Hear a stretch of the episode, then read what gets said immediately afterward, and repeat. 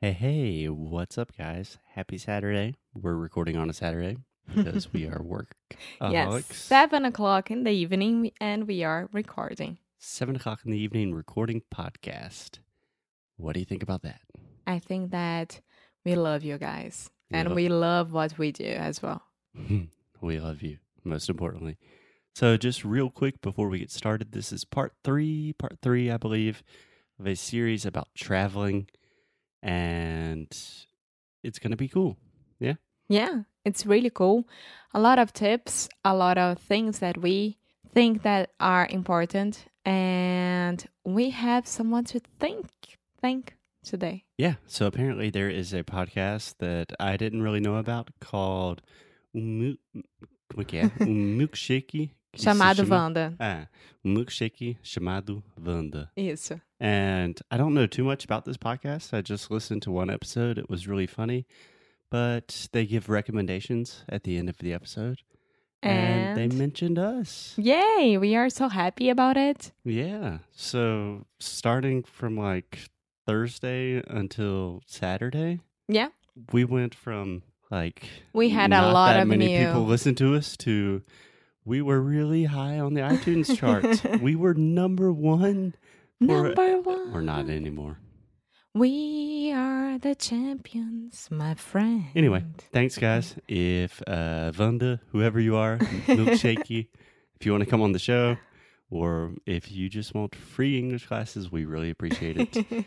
and as always, you can learn more about what we do at EnglishNucru. yes, and one more thing. Thank you, Luis, that sent us a message and let us know about it because if it wasn't you, we wouldn't know at all. Thanks, Luis. Thank you for everyone listening. We're very sentimental lately. Thank you. Extremely grateful. Okay. Yay. Yes, okay. On with the show. Oi, fala aí pessoal, bom dia. Você está escutando o inglês no inglês no rádio. I am your host, Foster Hodge. This is your daily dose of English.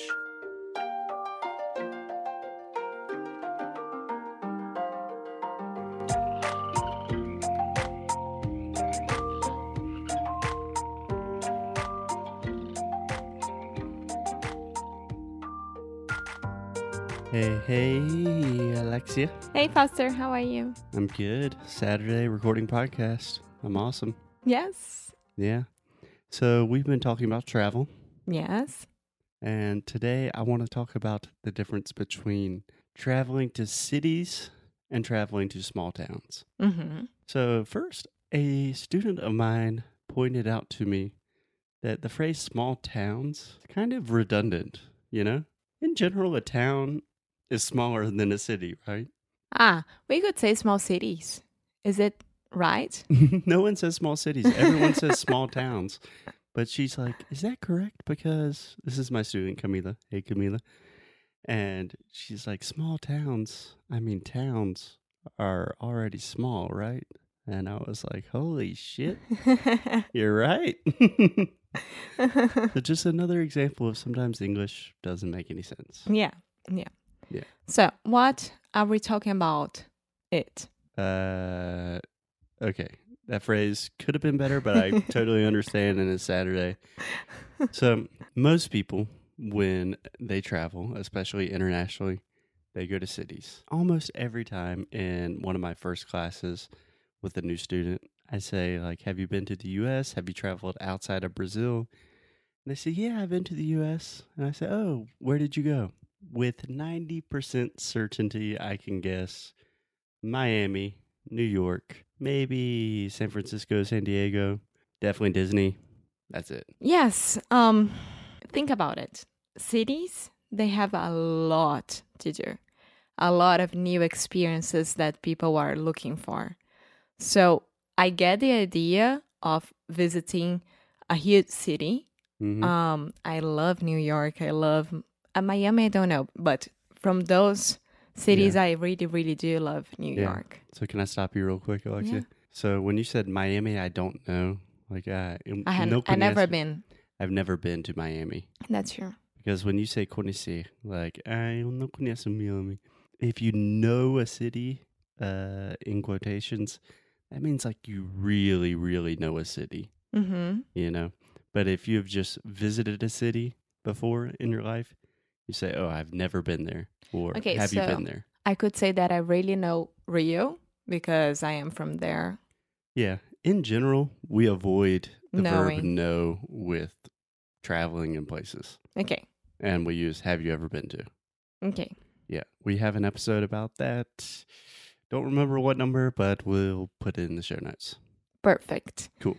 So, the thing about big cities, I think, is the kind of experience that you're going to have. So, everyone wants to go to a Broadway show, to a very good restaurant, to walk on the, cen- at the Central Park, visit, to, visit all the museums. Yeah. Museums. Museums. So you have the U's. It's like you're saying the word you, like me and you. And then you have the M sound first. Museums. But I do love small towns, they are my favorite always. Yeah. I am very conflicted about this because I love cities. I love cities. I lived in New York. I lived in Madrid. Rio? I lived in Rio. I've lived in some big, really big cities, amazing cities. But at the same time, I'm from a really small town in South Carolina. So I'm a small town boy. Yeah. I am a big city girl, but I do love small towns. So, what I like about small towns is the sense of community that they give us. Yes, exactly. So, for example, right now, Alexia and I are in a small town called Waynesville, North Carolina. You can look it up on Google Maps. It is in the middle of hell nowhere. Western North Carolina. Very, very small, conservative country town, right? yeah. But there's a sense of community. You go on Main Street and it looks like everyone knows each other, everyone's happy. And in a city, everyone's like, work, work, work. Yes. Get out of my way. Even with uh, Yeah. us, we took the dogs to the dog park today. I mean, I made three friends there, and they weren't dogs, they were humans. So, it has reached the point where Alexia has to specifically say if they are human friends or dog friends. It's really bad, but that's for a different yeah. time. And the restaurant that we went today to have brunch slash lunch, yeah. everyone knows each other there. Yeah. So I think that is something really, really important. I think I told you about this. I recently read a book called Lost Connections. It's by a British guy, and I think his name is Johan Hari. That could be wrong. I'll put it in the show notes. It's really a book about like why every like we have everything, but people aren't happy. You Mhm. know, And you know, I'm very sentimental, like Anthony Bourdain's death, Kate Spade's death. Been very philosophical the last few days. And the first thing he said, like after years of research, the number one reason that people are not happy in the modern age is the lack of sense of community, not being part of something. right, right. And Yeah. small towns have that, like just naturally built into them. Yeah. And I get that. I mean, we are really, really next to Asheville, like 20, 30 minutes from it. Is it another small town, but it's not that small? Yeah, It's, um, I would consider A- Asheville a city. I Also, d- I wouldn't. yeah, Asheville is definitely a city. Is it? Yeah, they have Urban Outfitters in the center. Mm-hmm. Um, and Asheville is amazing. So my perfect life would be living in a small town next to a city that I could travel in 20, 30 minutes there, drive there, sorry. Eh. Mhm. And that's it. Yeah. So, trying to relate this to travel. So, if someone is planning a trip to the U.S., visit big cities. They are awesome. You know, and Nothing against them. You're going to spend more money. You probably will not have as an authentic experience, but make some time for the small towns too. yeah. Take um Portugal and Spain, for instance, and Italy. E- Everyone Italy. Italy. Everyone who goes to Portugal Really need to work on that. Portugal, Spain, and Italy. They Repeat with me. Id. I- No, id. E, it So you're saying it with the D. Id. Italy. So id ou son de choix Italy. Italy. Italy. Okay. Italy. Italy. Much better. And Italia. Tá bom? Parla italiano. Allora. Allora. Um, I, I don't know, but I see my friends going traveling to these places and they always visit like Porto, Lisbon, and all the small towns next to it, and Madrid and Barcelona, and all the small towns. Go to Rome, Venice, and they always go to small towns next to it. yeah. So really the thing for me, And one thing small towns here in the US are so cooler, so good. so much cooler. Yeah, so much cooler, so nice to visit. So you're gonna love it. I mean, the the really important thing for me is when I think about my travels, I like to consider that I've traveled a good bit. I know Alexia's thinking that is very pretentious, but I've traveled. Very international. Paul. so when I think about my time in Brazil, I love Rio. Absolutely love Rio. I love São Paulo. I know what you're gonna say. I don't think you do actually. So when I think about some of my most important experiences in Brazil, I think about Petrópolis. That I is think- obvious.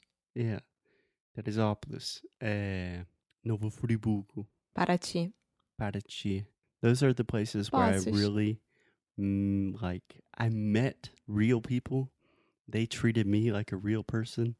And the coolest thing, if you are a foreigner in a small town, when I go to Poços de Caldas in Minas Gerais, where Alexia's family's from, I'm like the only American there, and everyone's like, "Holy shit, You are a star, just the way I am here. I'm a superstar. When I, I go to Rio, doubt. everyone's like, oh, gringo. Like, Yeah, o seu português é bom, cara, mas sais. I doubt that there is another Brazilian here in Lanesville. I'm not talking about what Asheville, I but bet there is. I bet no, there is if you're not. listening, please contact us.